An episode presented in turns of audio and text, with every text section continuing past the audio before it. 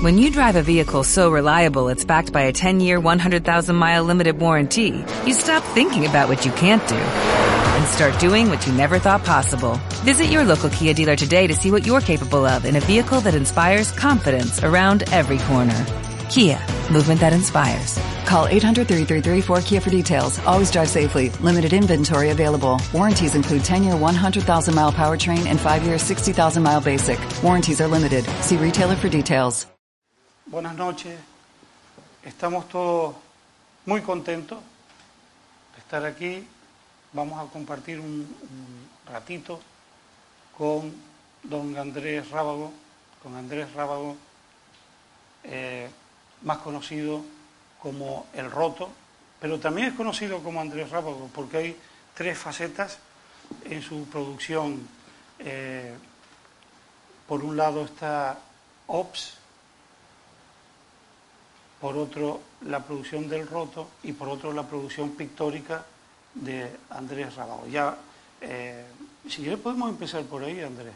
Pero antes de que empecemos, yo le voy a pedir a toda esta nutrida concurrencia un aplauso de recibimiento.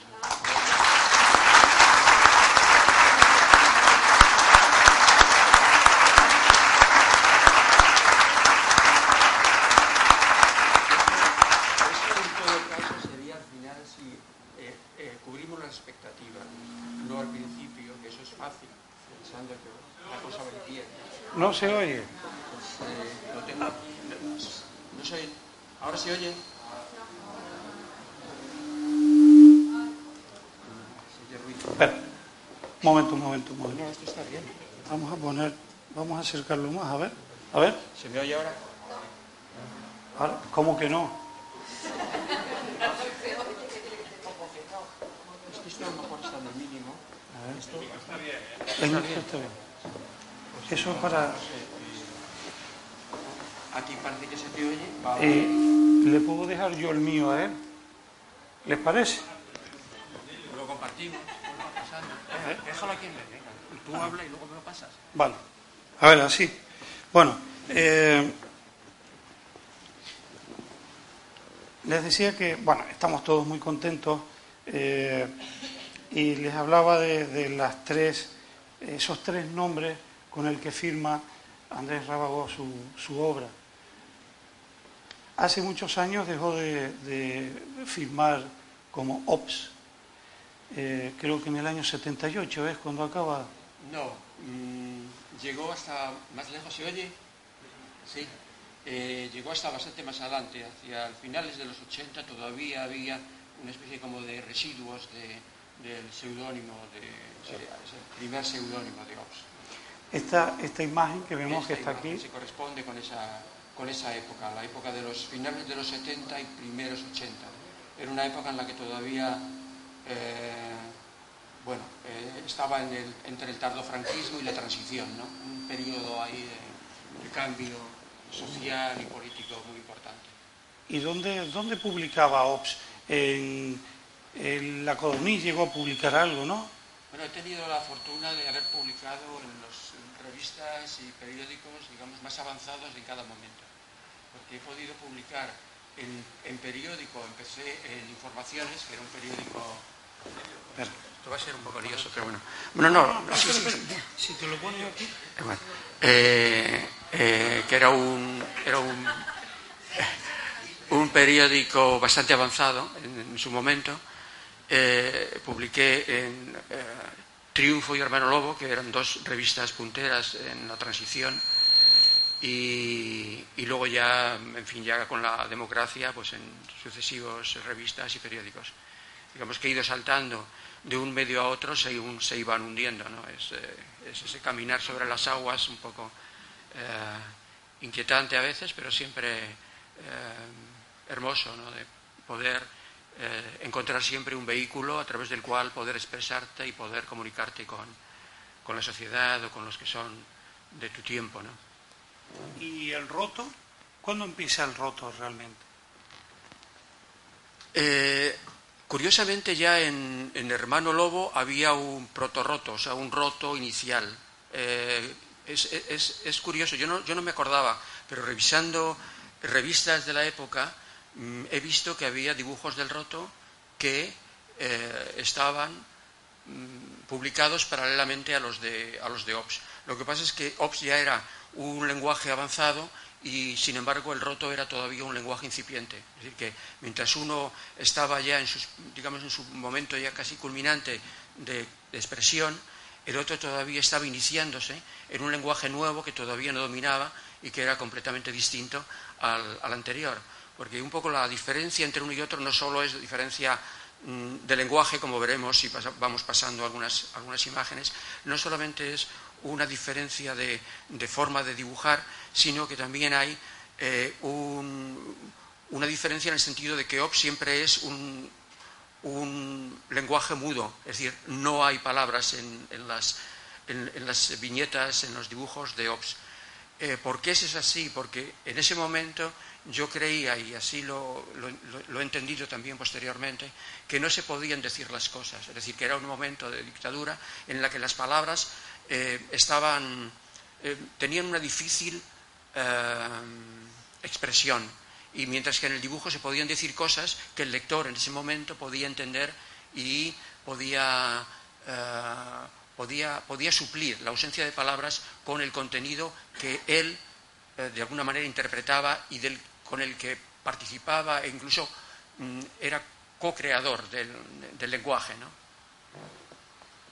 Aquí tenemos otra imagen de, de Ops y esta que es formidable. Bueno, como todas, todas. Bueno, y aquí empezamos ya con el roto.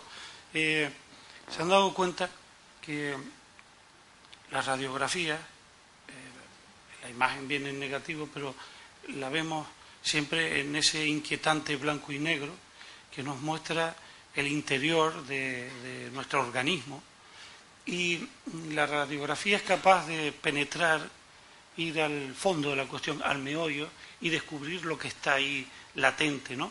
Pues yo creo que un poco eh, pasa eh, lo mismo con los dibujos de, de Ops y de El Roto. Ese blanco y negro inquietante, a veces aparece el color, siempre con una razón.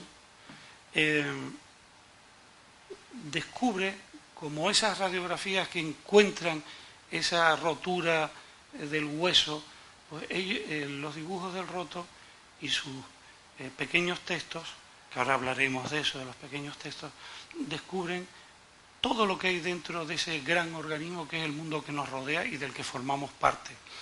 Em, además, en una ocasión creo que eh, usted dijo que no se consideraba humorista, sino dibujante satírico. Pero, y ahora me gustaría que nos lo aclarara, ¿no? nos lo explicara.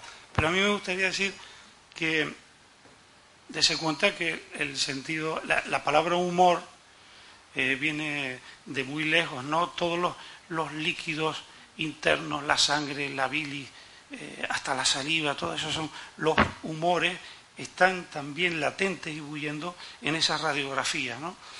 Mm, yo creo que usted, eh, hay mucho humor en ese sentido, en todo lo que usted hace. Pero ahora me gustaría que nos explicara eh, por qué se considera más bien un dibujante satírico.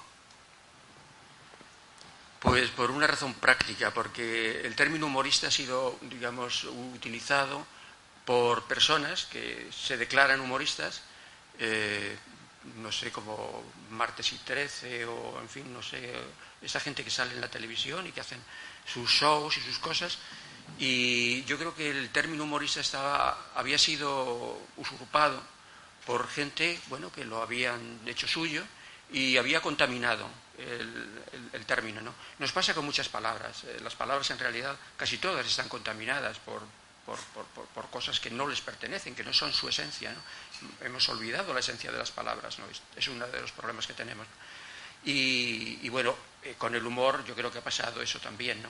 Eh, eso en primer lugar. Y luego, en segundo lugar, porque, bueno, el concepto, por lo que generalmente se entiende humor, solamente, eh, desde mi punto de vista, es un componente más del lenguaje satírico, pero no es el único componente, ¿no? Digamos que hay, otras, hay otros componentes que están ahí detrás, ¿no? Básicamente, yo creo que es... Eh, Yo, más que de humor, hablaría de ironía, en, mi caso concreto. ¿no? Primero porque no busco esa, esa, risa que generalmente se asocia con el humor y por, una razón que quizás a lo mejor viene al caso explicar, ¿no? pero bueno, que a lo mejor luego lo hablamos. Mm, y sin embargo, eh, la sátira, eh, digamos que lo que hace es eh, ampliar significados, que yo creo que es la función básica del trabajo satírico, es encontrar lo que está oculto detrás de las cosas, ampliar esas, esa, superficie, romper esa cáscara y ver qué hay debajo de esa cáscara, ¿no? bucear ahí y encontrar zonas que están por debajo, que están o como semiocultas, ¿no? Yo creo que eso es un poco la razón por la que, sin, en fin, sin que tengan nada en contra de los que prefieren llamarse humoristas, en mi caso concreto, eh, creo que no, mm, no, es, correcto eh, que yo mismo defina mi trabajo como humorístico, porque no lo siento así.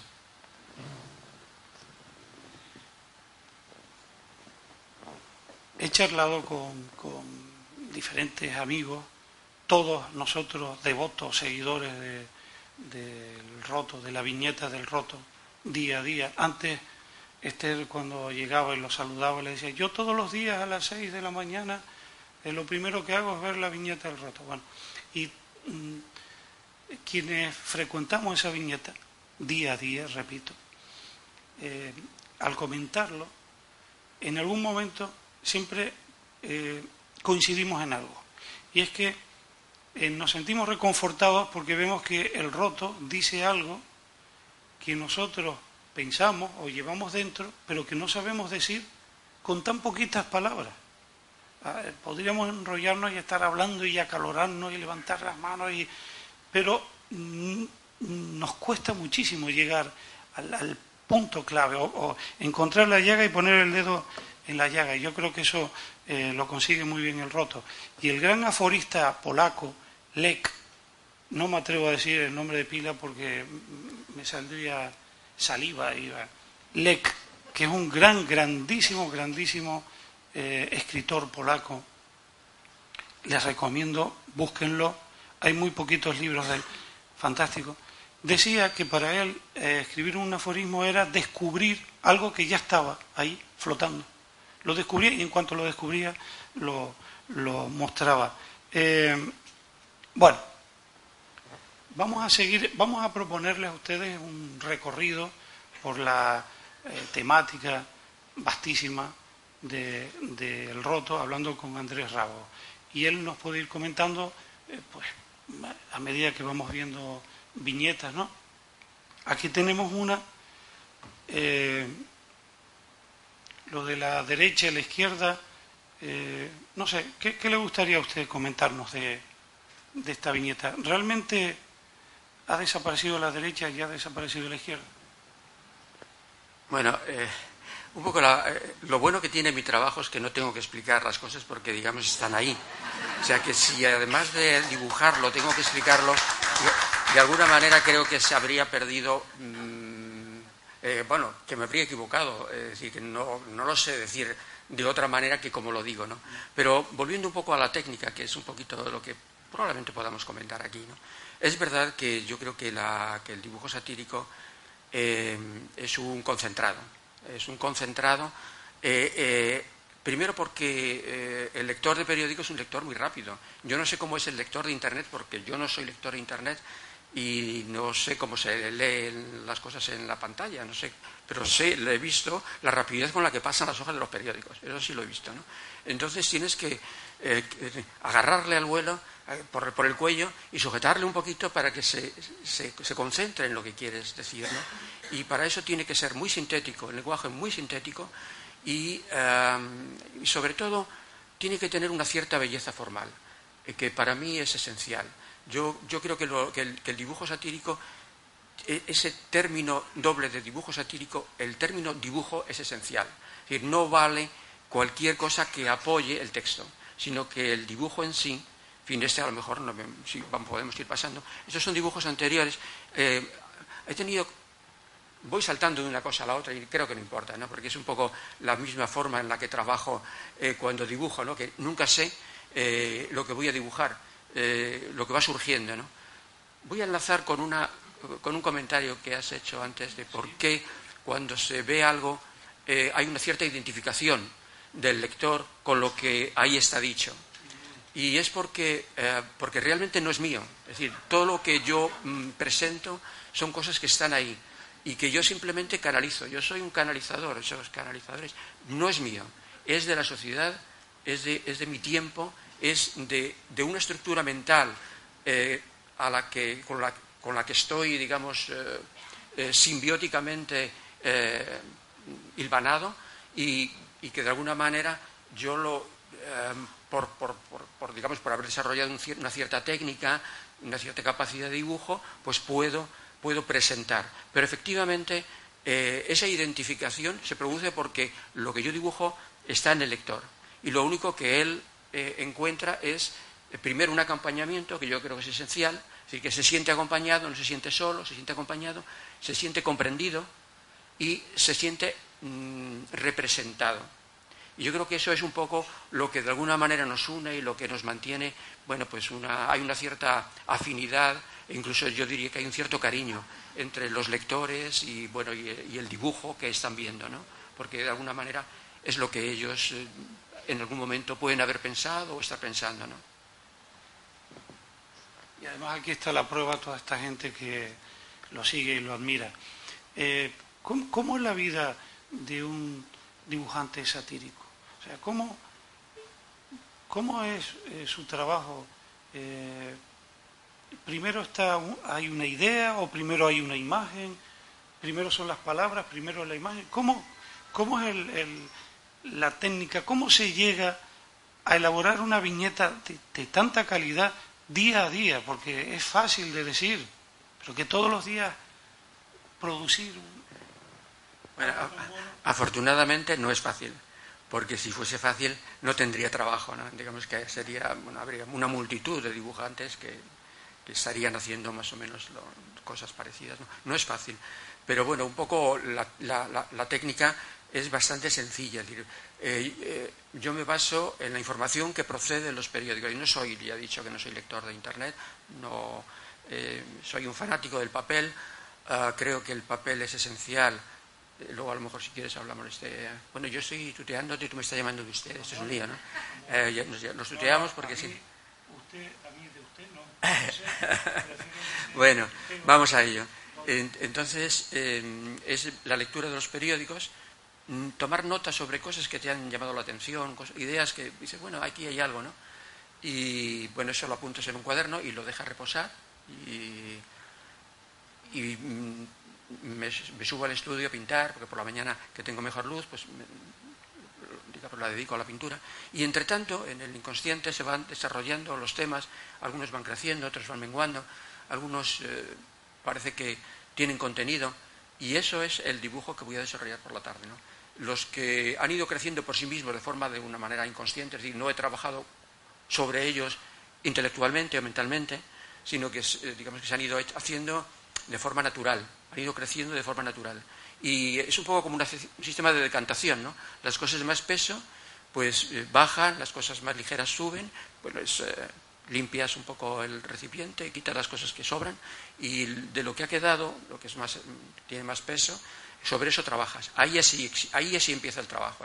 y así empieza la elaboración de esa idea, cómo se puede representar, es decir, en qué, con qué elementos puede representar esa idea, que es la búsqueda de, la búsqueda, la búsqueda iconográfica, que eso también parte, eh, digamos que yo, todo mi material parte de la, de la prensa.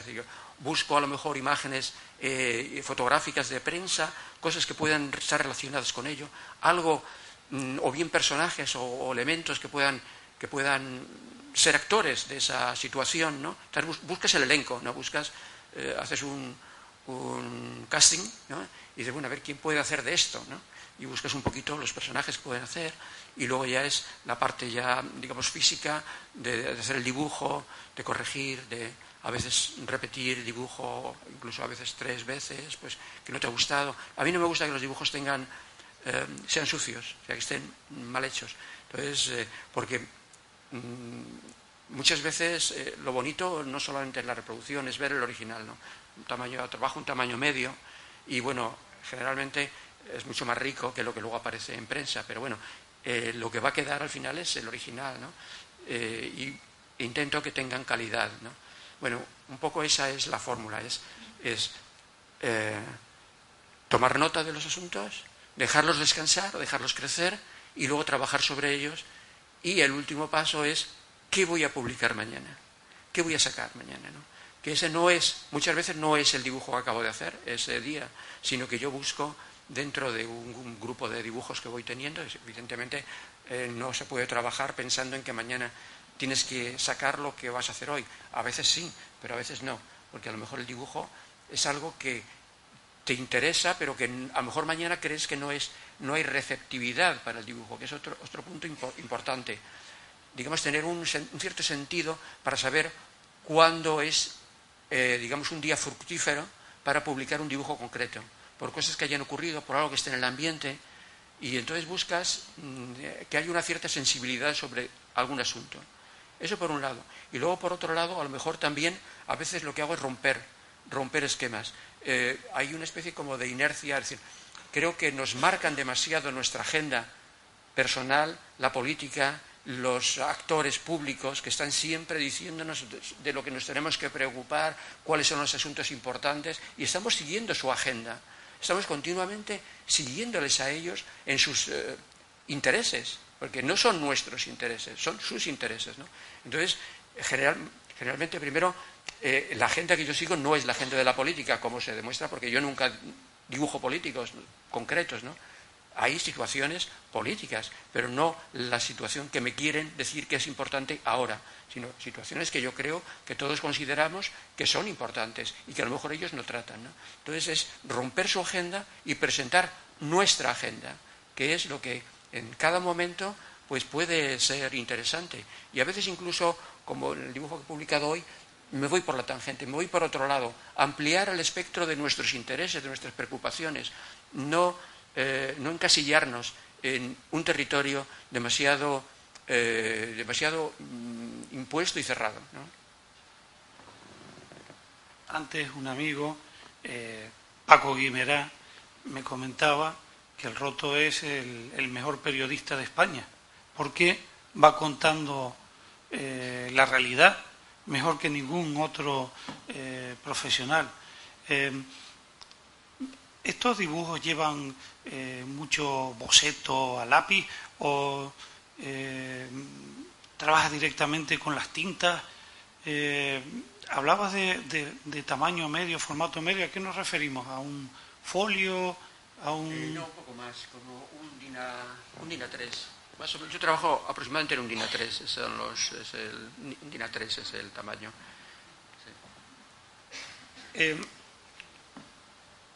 Sabemos que, bueno, sí. Eh, este dibujo no, es el mejor, eh, vamos, no es lo que más me interesa. Yo, hay otro dibujo que dice, que dice eh, llamamos cultura nuestras manías. Creo que es mejor que este. Bien. este, este, es fantástico. Bueno, todos son, todos son buenísimos, obviamente. Em, sé que, que eres un creador autodidacta, pero aquí anoté anoche dándole vueltas a la cabeza, apunté una serie de hitos literarios que, bueno, artísticos, literarios y artísticos, que en parte explican lo que es la cultura, y ya que estamos, estábamos antes con la cultura española, había notado las danzas de la muerte la Edad Media, la Celestina, el Lazarillo, Don Quijote, eh, los bufones de Velázquez, Los niños de Murillo, Los niños de la calle de Murillo, Goya, esa, bueno, toda la serie negra fantástica, ¿no?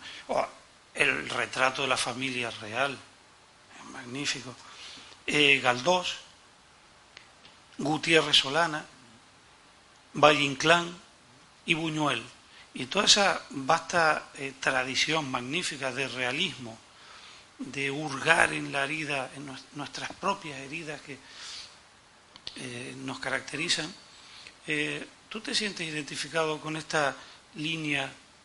Eh, el otro día decía Max, el gran historietista español, que te consideraba el, Goya de nuestros días. qué piensas al respecto. Bueno, en fin, estamos en otros niveles y en otras cosas, ¿no? Eh, mm, yo a los, a los que has mencionado, yo añadiría dos dibujantes que para mí son importantísimos. Yo añadiría eh, herreros, algunos herreros de la codorniz son unos dibujos realmente fantásticos. Y también añadiría una persona que tuve mucho cariño y que fue un dibujante excepcional, también Chumi Chumez yo creo que también está en la línea esa que has mencionado. Pero efectivamente, los que has mencionado son los esenciales de, nuestra tradición, de nuestra tradición de este tipo de, trabajos, ¿no? cada uno en su línea. Evidentemente, el trabajo que se hacía eh, en, el 1700, en la Inglaterra de 1700, en la Inglaterra de, de los Rowlandson, de toda esa gente que hubo, no eran solo Rowlandson y Hogarth, eran, esos son los, los que han quedado como más significativos porque eran los mejores, evidentemente, ¿no? Pero había como cinco o seis dibujantes de la misma talla, o casi la misma talla, ¿no? Y también en la época de Domier había otros dibujantes que son de casi de la misma talla que Domier, ¿no? Y el, trabajo de esta gente, claro, era un trabajo mucho más, eh, mucho más cuidadoso, era un trabajo mucho más eh, elaborado. ¿Por qué? Porque el tiempo, la técnica, primero la técnica de grabado es una técnica eh, que requiere mucho más tiempo de, elaboración, de trabajo, y luego además porque el lector eh, no veía una viñeta y luego se olvidaba, sino que la tenía y la seguía eh, volviendo sobre ella una y otra vez. ¿no? Por eso la riqueza, la riqueza de, imágenes que contenían, eh, en realidad hacían como 15 o 20 dibujos en un solo dibujo, porque hay montones de anécdotas, de historias paralelas que están ocurriendo dentro de esa misma escena, y hoy en día lo que hacemos es una sola escena con uno o dos personajes. ¿no? Entonces, digamos que los tiempos son distintos porque los tiempos mentales y los tiempos, la capacidad de estar frente a un dibujo también se ha reducido. Por ejemplo, la experiencia eh, última, bueno, ahora hay una exposición preciosa en Madrid, en la Fundación Juan March, que es del surrealismo, antes del surrealismo, eh, que son grabados desde 1400 a la actualidad. ¿no? Entonces te das cuenta que incluso cuando eh, la gente se para delante de un grabado muy rico de contenido, que requiere una visión lenta, pausada, ¿no? sin embargo, pasan rápidamente de uno a otro. Es decir, no hay capacidad para estar con paciencia eh, entendiendo los distintos elementos que lo componen. ¿no? Entonces, bueno, es, vivimos en una época acelerada y también eso, digamos que es, eh, por eso también nuestros dibujos tienden hacia una cierta mayor simplicidad, lo cual no quiere decir que no pretendan tener una riqueza plástica. Antes se malinterpretaron mis palabras. Yo no pretendía que explicaras cada viñeta, sino aprovechar. Eh, lo que yo quería era aprovechar cada una de estas viñetas para ahondar en la temática relacionada con ellas. ¿no? Em, mm, bueno, hemos roto un poco, no, hemos seguido esa línea, pero no obstante yo lo, eh, eh, fui anotando la, temática del roto, que es eh, grandísima, ¿no? Y antes hablabas de, si te parece, con independencia de que vayamos viendo viñetas con otros temas, podemos ir tratando poco a poco esa temática. Eh, antes hablabas de los libros, del documento en papel, la cultura que se inscribe, que queda registrada en papel. Eh, por ahí hay una viñeta formidable, bueno, ya la veré. Mira, aquí viene qué claridad de confusión con los periódicos, ¿no? con, la, con el periodismo. Eh, hay por ahí una viñeta fantástica en que los libros hablan. Me gustaría saber eh, tu opinión sobre este particular. En la tecnología digital se dice que va a desaparecer los periódicos, se dice incluso que van a desaparecer las bibliotecas con libros, con volúmenes de papel. Eh, ¿Tú crees que esto mm, puede llegar a ocurrir? Y, y, en caso de que así fuera, ¿te gustaría ese porvenir sin libros? Creo que nos vamos a poner muy melancólicos. Bueno, eh, un poco por el eh, segmento más o menos medio, creo que casi todas las personas, o una mayoría de las personas que hay aquí, todavía eh, frecuentan el papel. eh, bueno, muchos entran ya en Internet, pero yo creo que todavía tengo la sensación de que todavía hay un aprecio por el papel en un importante segmento de, las personas que nos acompañan. Mm, yo no estoy en contra de las tecnologías, que entre otras cosas las estamos utilizando ahora mismo para estas proyecciones. Y, de hecho, cuando yo envío el dibujo al periódico, lo envío a través de Internet. Son tecnologías que son útiles, permiten, eh, si, no, no fuesen útiles, evidentemente es que no habrían prosperado. Pero sí que tienen algunos, algunas, eh, algunos peligros evidentes que ya se han estudiado y que, en fin, no voy a yo repetir aquí, eh, pero un poco por mi, por mi obsesión, yo diría que hay dos cosas que son para mí esenciales. Una es el, concepto de documento. el documento inevitablemente hasta ahora, es decir, bueno, puede ser en piedra, como se hizo en otros tiempos, o en barro, o en, mármol, o en fin, no sé, pueden ser, pero el, documento generalmente desde hace ya bastantes siglos ha sido el papel y sigue siendo el papel. No hemos encontrado todavía un método de, de hacer documentos que no sea el papel porque Internet, en Internet no hay documentos. Lo que hay es un fluido constante de imágenes, de información, que puedes consultar o no consultar, que están y no están. Aparecen y desaparecen. Están ahí y luego los quitas, porque tú no puedes estar teniendo, tú no puedes tener todas las imágenes como en, papel, sino que las tienes sucesivamente, las vas, las vas viendo, en fin. Y luego además son fácilmente manipulables, evidentemente, eh, cambiar ese texto ese texto y poner otro texto es lo más sencillo que hay. Y pueden decir que ese dibujo es mío. Y yo no puedo decir nada si no existe nada más que eso. Si no está el documento que es el dibujo que yo hice. Eso para mí es muy importante. Pero la desaparición del documento es esencial para el sistema. ¿Por qué? Porque a partir de ese momento la posibilidad de manipulación y de confusión es absoluta. Ya nadie puede saber si una cosa es verdad o es mentira. Imposible. Y esa es, la esencia de, ese instrumento, que, entre comillas, es un instrumento, vamos a decirlo en voz baja porque todo se oye, diabólico, pero ahí está, ¿no? Entonces, bueno, mm, en fin, yo creo que hay que utilizarlo con cuidado y saber que además es un instrumento del enemigo. Si lo podemos utilizar a nuestro favor, pues está bien, pero es un instrumento del enemigo.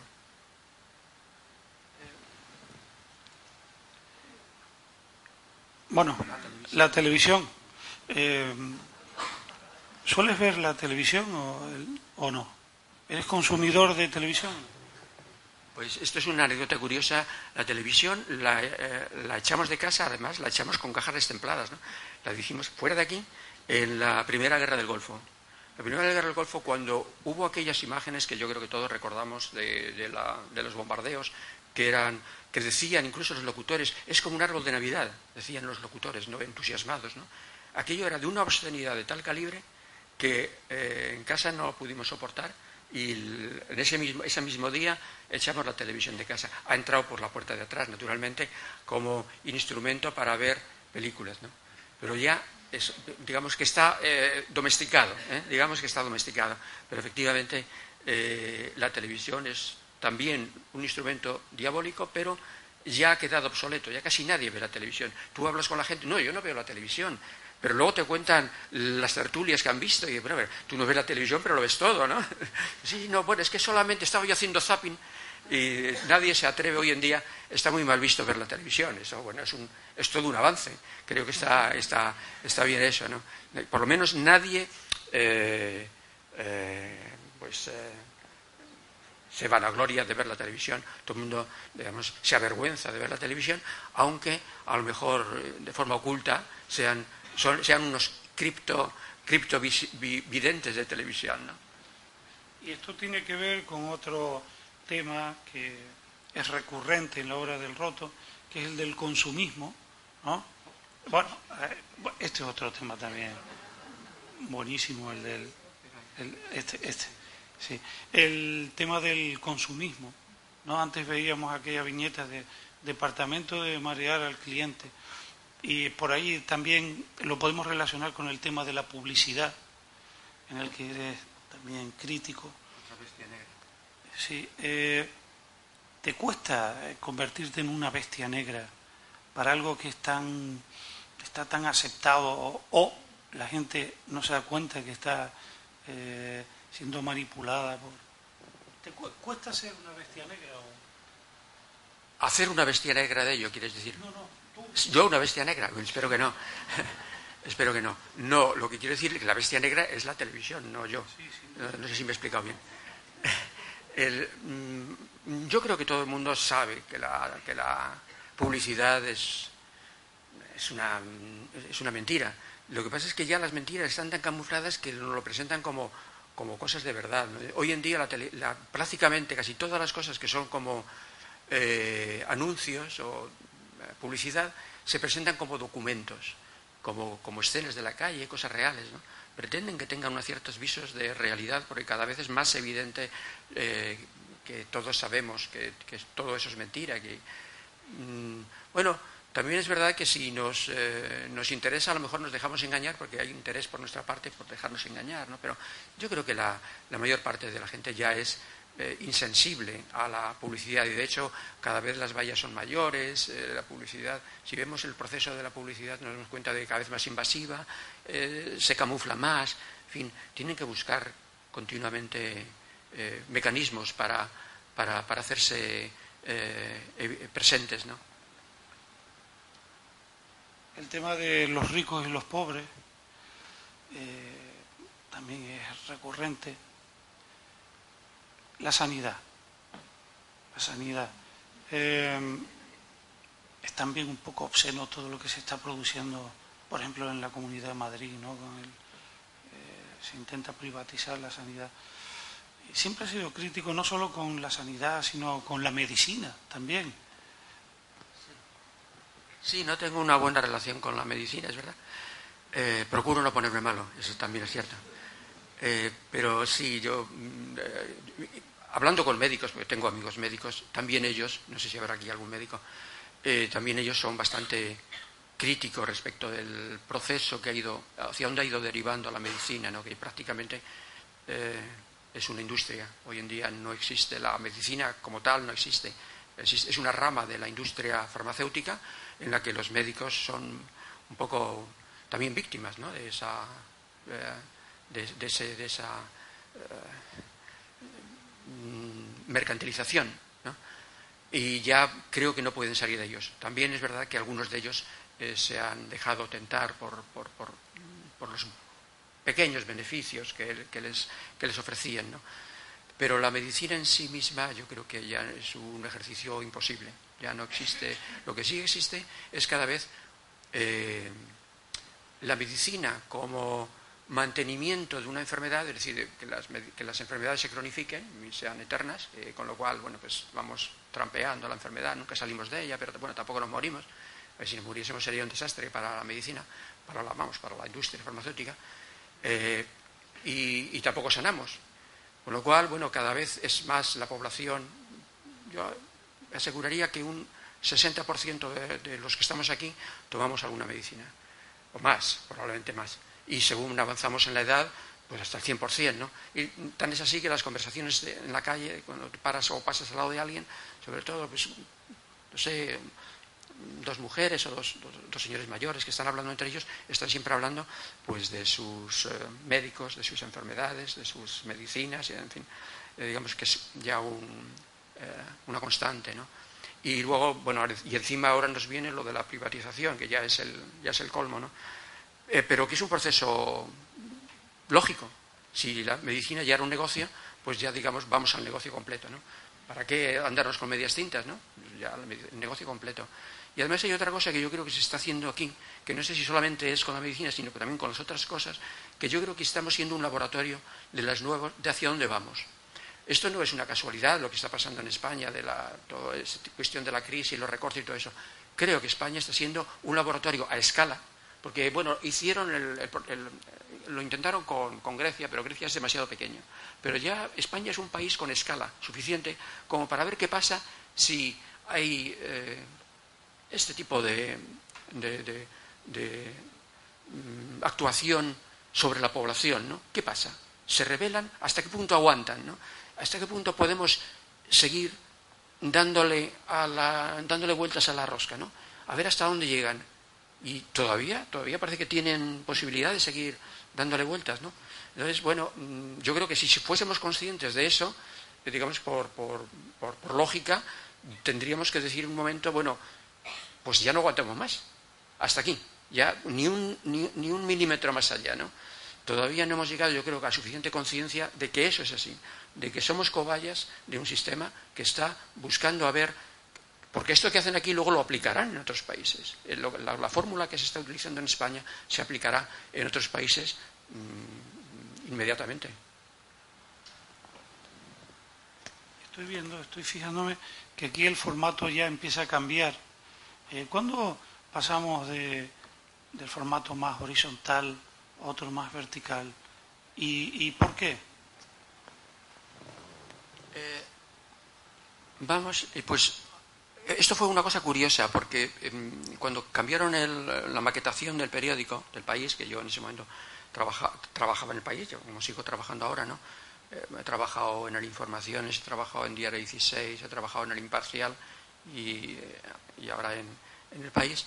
Cuando cambiaron la, maquetación, el director me, llamó y me dijo, mira, nos gustaría cambiar el formato, que estuvieses en la página, en la página junto con los editoriales y tal, y que fuese vertical. Y yo, con, gran vehemencia, les dije, mira, eso no puede ser, porque les expliqué técnicamente por qué es mejor una viñeta horizontal, las, las escenas se desarrollan en un plano horizontal, siempre hay varios personajes que y entonces me eh, al final le convencí y dije, bueno, vale, pues nada, seguimos en el formato que tú querías. Una vez convencido, ya entonces dije, bueno, empecé a pensar, digo, ¿por qué no cambio el formato? Eh, y, la verdad es que ya que, bueno, ya no habían impuesto lo que ellos querían, pues podía yo empezar a pensar que eso a lo mejor podía tener alguna razón de ser. Y cambié el formato y cambió, cambió algo que era muy esencial eh, cambió el concepto de viñeta. Las viñetas siempre son apaisadas, curiosamente. Entonces, al hacerlo vertical, tomaba una dimensión más estética. Más estética. Es curioso, porque casi todos los dibujos generalmente son verticales, no suelen ser horizontales. Hay pocos dibujos horizontales, mientras que las viñetas siempre son horizontales. El dibujo no es vertical. Ahí tomaba una dimensión que a mí de repente me interesó. Y de hecho, el cambio de lenguaje, es decir, que también amplié un poco el, tamaño de la cartulina sobre el que trabajo, al ampliar el tamaño podía trabajar con un poco más de, cuidado. Y eso modificó eh, el lenguaje y enriqueció eh, la técnica y, la, imagen. Y ahí yo eh, me siento mucho más cómodo ahora con, con estas viñetas últimas que con las viñetas anteriores. Hay, bueno, hay varios libros publicados, este, este es el último, que son un poco de la serie que, he sacado de... Eh, bueno, ese todavía no está en las librerías, acaba, se presenta el, lunes. Eh, eh, son libros, bueno, que, he intentado. Bueno, parece que, he venido a vender el libro, entonces me callo. El, caso es que las, de la serie anterior, de las viñetas horizontales, hay un libro que, del que estoy muy satisfecho, pero no recuerdo el título ahora. ¿Cuál era? Mm, no me acuerdo. No, no, ese es igual, ese es del mismo formato. Los tres últimos son de este formato. El otro anterior. Em, no era el de Titanic, no. Eh, el libro de los desórdenes. El libro de los desórdenes es apaisado y sin embargo el contenido eh, Quizás visualmente es menos rico, pero de contenido de, ideas es, de los que yo estoy más satisfecho. Pero a partir de entonces yo creo que los, últimos son más ricos y, en fin, tienen más, más prestancia. Y eso me vino del cambio de formato y que, parece que es una cosa tonta, pero no lo es, es importante. Eh, lo nacionalismo.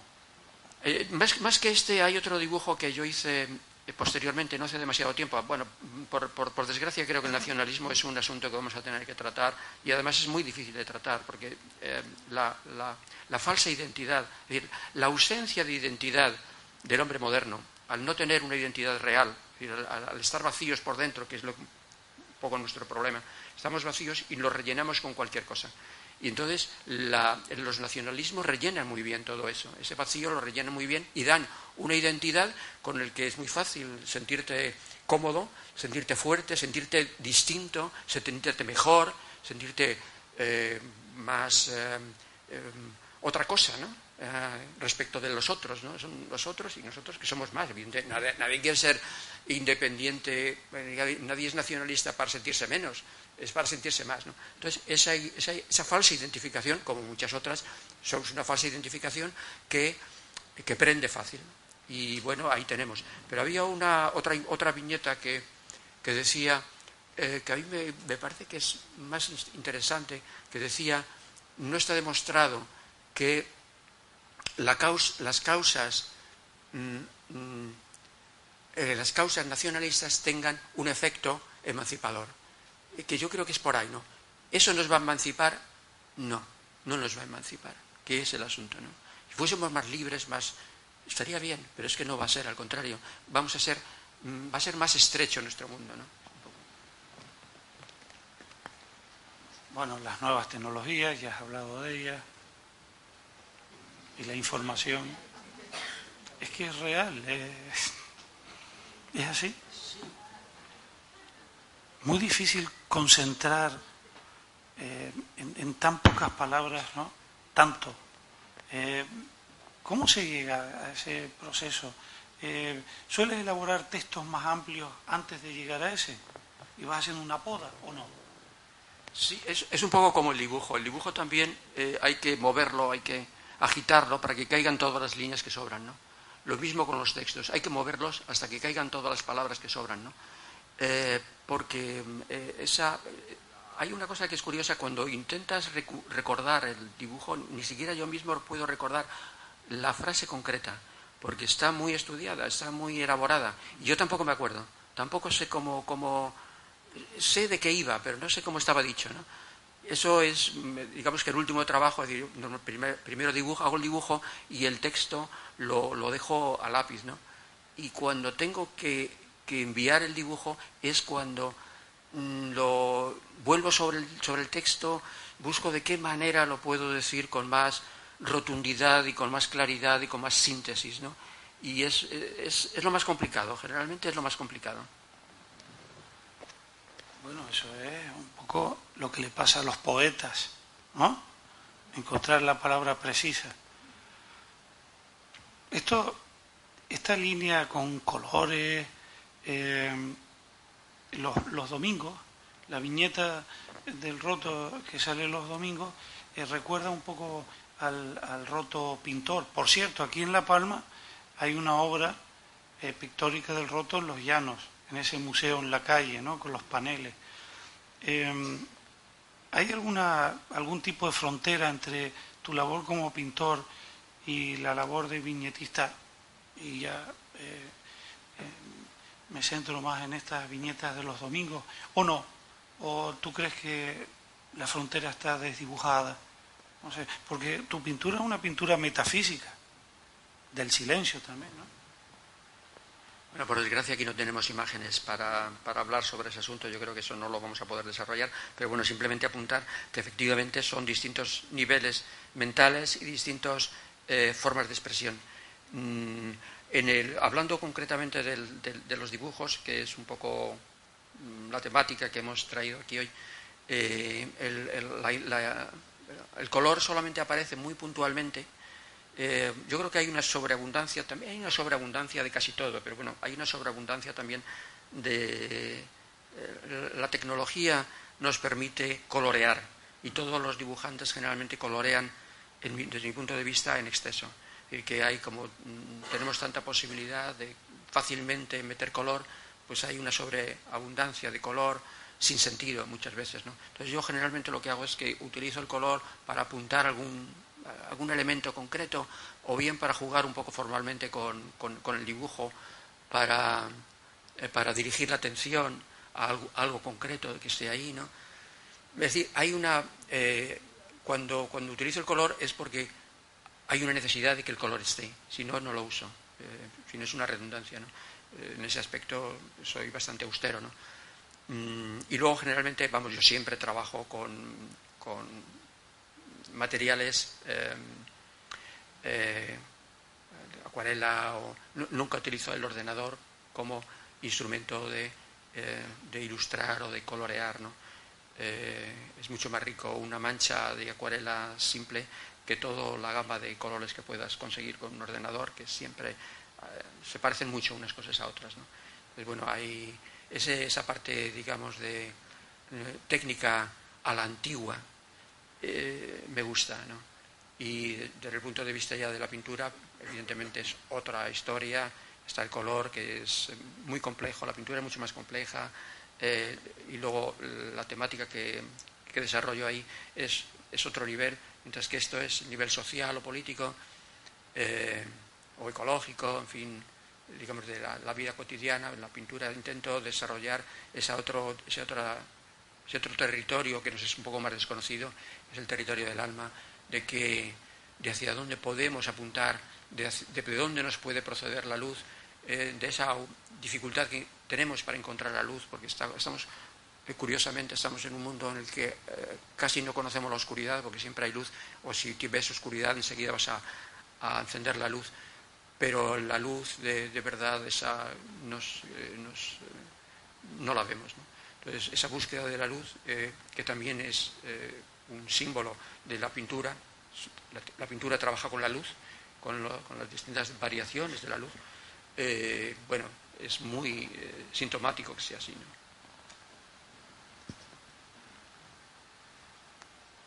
Los jardines de los palacios reales, las coronas que si no se llevan bien, pueden convertirse en, chatarra.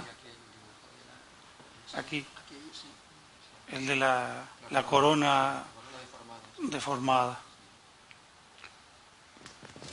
Es este, bueno, no, lo podemos ver.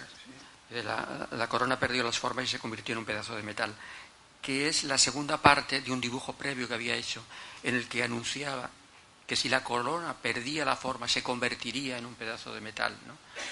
Ese fue un dibujo eh, como de medio año antes. Después ocurrieron todavía más catástrofes en la Casa Real y este ya es el dibujo, ya dije, bueno, ya pasó. Y el otro día y el otro día salió otra viñeta en que se veían las, las prótesis y estaba la prótesis de la cadera izquierda, la prótesis de la derecha y la corona. prótesis de corona. Prótesis. Bueno, esto es tremendo. Tremendo. Sí, hay otro, hay, dibujo sobre. Bueno, claro, en Navidades pues haces dibujos de Navidades, que son estas, estas cosas tiernas, ¿no? Eh, eh, había otro que eran dos niños, eh, a ver si me recuerdo cómo eran. Decía un niño le decía al otro, decía, Papá Noel, Papá Noel es un parado y, y los Reyes Magos son unos mendigos disfrazados o algo así, ¿no? Era también otra, otra cosa de ese, de ese momento, ¿no? Bueno, eh, decías que no, que no sueles hacer caricaturas de... pero si esto no es una caricatura... Eh,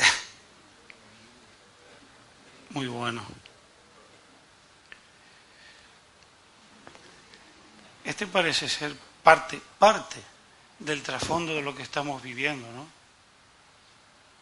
Mm, bueno, lo que pasa es que yo me doy cuenta de que este es un dibujo que podría haber sido, uh, podía haber sido publicado eh, casi en tiempos de la República y ahora, en los tiempos del Lerrú o en tiempos de ahora. Eh, pues eh, digamos que la política siempre es esa mentira, ¿no? Siempre más o menos es, es muy parecido, es, eh, repiten un poco los repertorios, ¿no? De casi de las mismas cosas. Es, yo creo que son, en el fondo, eh, ¿qué dices? Dices obviedades, ¿no? Dices obviedades y parece que estás diciendo cosas nuevas, ¿no? Porque las cosas son siempre las mismas. entonces, un poco, un poco lo que lo que, lo que, lo que, lo que me gustaría es que ese trabajo que hacemos, tanto en esto como los que estáis en, en la educación o los que están en eh, cualquier ciudadano, cualquier ciudadano sería intentar desprender la cáscara que envuelve las cosas, ¿no? Toda esa mentira que se ha ido acumulando a lo largo del tiempo, ¿no? Toda esa, toda esa baba que se le ha ido pegando, todas esas, eh, todo eso que se le ha ido ahí, eh, excrescencias que tiene, ¿no? Limpiar las cosas y volver a dejarlas de manera que sean eh, presentables, que podamos vivir en un medio ambiente. Hablamos del medio ambiente natural, de, la naturaleza o del entorno mm, de las ciudades, del aire, pero no hablamos de, la contaminación mental. Y la contaminación mental es la que produce las otras contaminaciones. Siempre queremos luchar contra las contaminaciones eh, físicas, pero esas están producidas por las contaminaciones que hemos absorbido mentalmente. Si no limpiamos la mente, nunca limpiaremos el medio ambiente. Es imposible, porque lo estamos produciendo continuamente.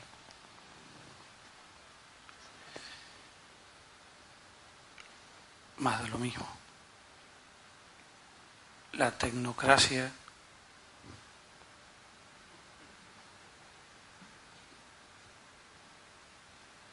la publicidad, lo que comentábamos antes. ¿Quieres decir algo sobre Yo creo que el silencio es lo mejor que se puede hacer frente a estas cosas. ¿no? Hay, tengo algunos de niños. Eh, hay una cosa que se puede observar. Eh, esto, claro, tiene relación con lo que pasaba en ese momento, con los pupitres de Aznar y tal, pero también se sigue manteniendo ahora y de nuevo yo creo que eh, las, ciertas clases sociales buscan que sus hijos vayan a colegios donde estén en los mismos pupitres, se repiten ¿no? esas, fórmulas. Pero quería hacer simplemente una observación. Hay pocas mujeres en mis dibujos y a veces algunas personas lo han observado y, hay una voluntad en eso. Generalmente, porque, insisto, todavía vivimos, eh, digamos que los problemas eh, vienen porque este mundo, bueno, no solamente por eso, pero digamos que eh, seguimos estando en, una estructura paternalista, bueno, paternalista, ¿cómo se dice? patriarcado estamos en un seguimos estando en un patriarcado, ¿no?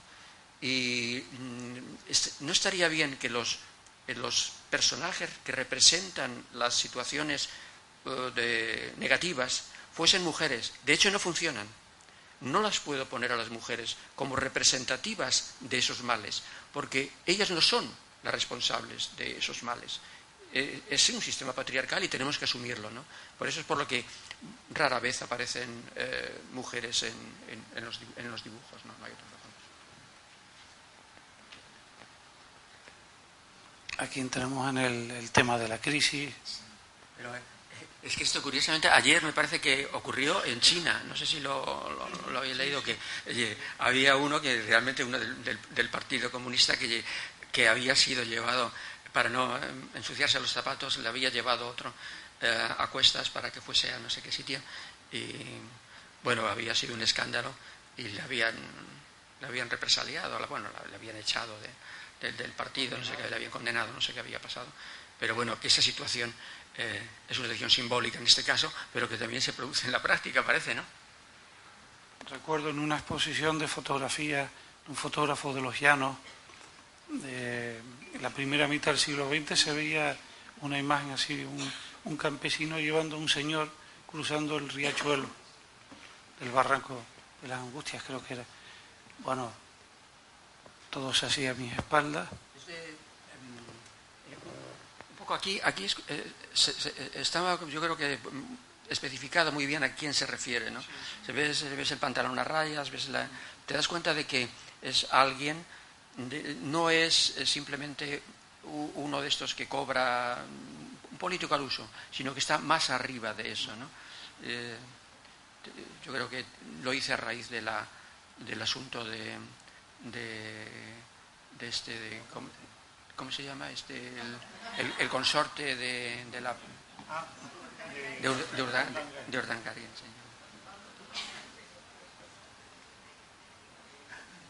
Los libros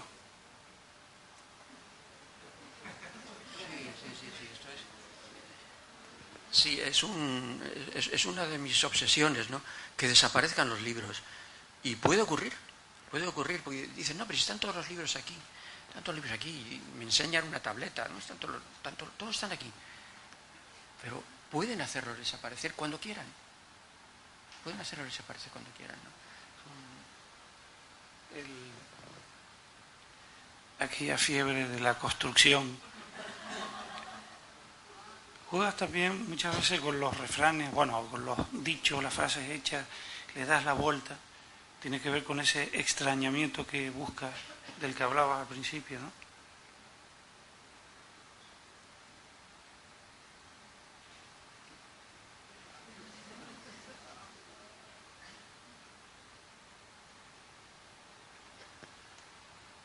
¿Y no, no te apetece eh, comentar poco toda esta, esta movida de la banca? Eh, o, o ya está todo dicho en las viñetas?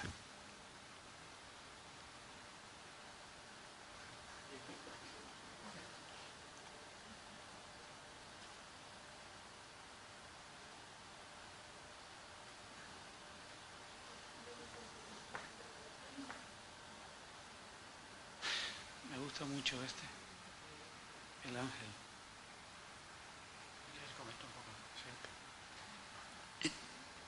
Hay algunas veces en las que intento eh, reflejar algo eh, que, de algún modo se ha perdido, un cierto sentido de lo sagrado, porque hemos, yo creo que hemos confundido la religión, que hemos, hemos sufrido, con lo sagrado, y esa confusión, esa, esa confusión de niveles, confusión de, nos está haciendo mucho daño.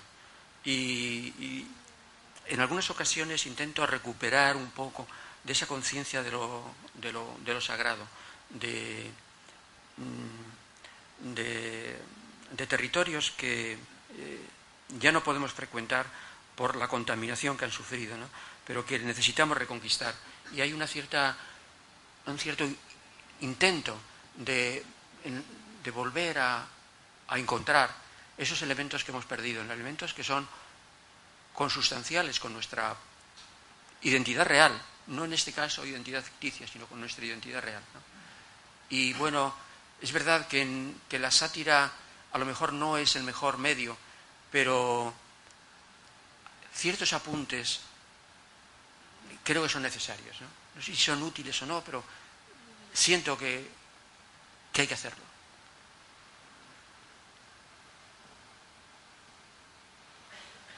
el botellón, la juventud, por aquí hay otro, bueno, vamos a esperar a que lo lean.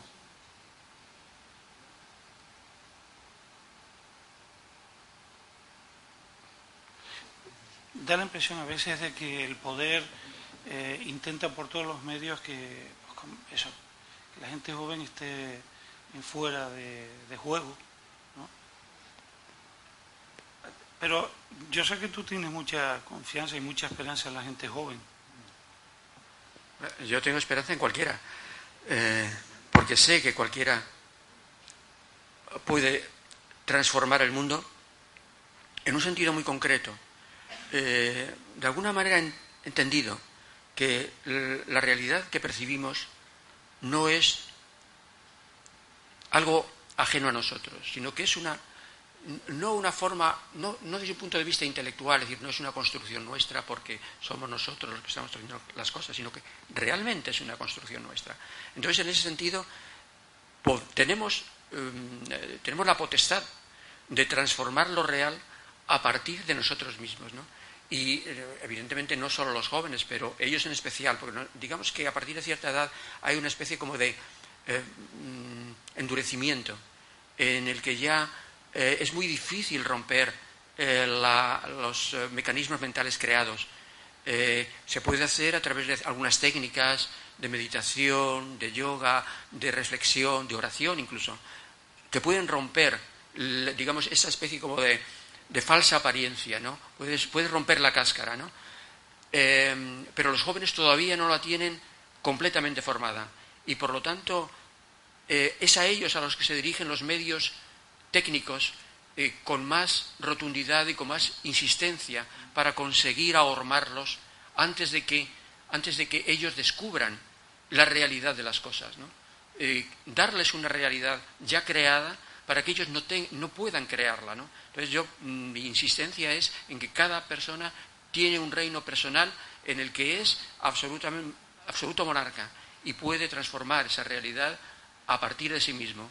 Y yo entiendo que solo a través de sí mismo, a través de cada uno de nosotros, podemos transformar esa realidad.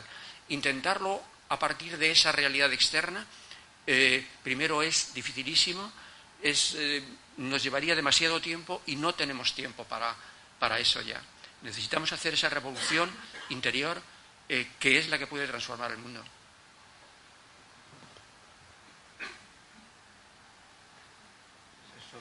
Sí, toda la,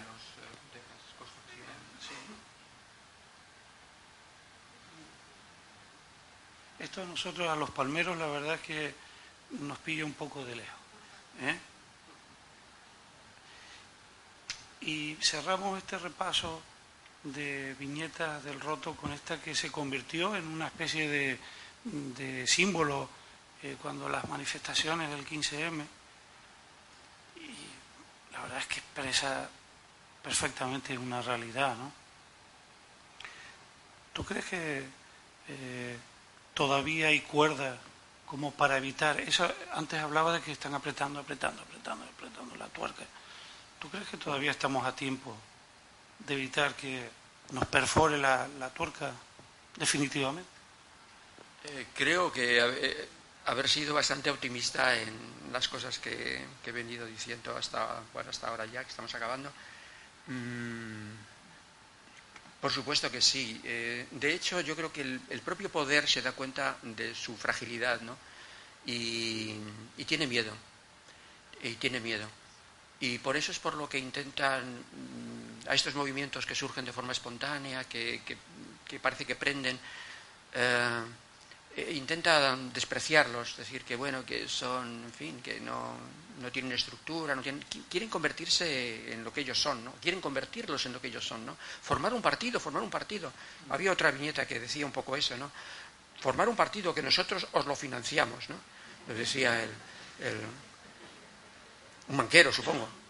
Eh, bueno, eh, van por otros lados, ¿no?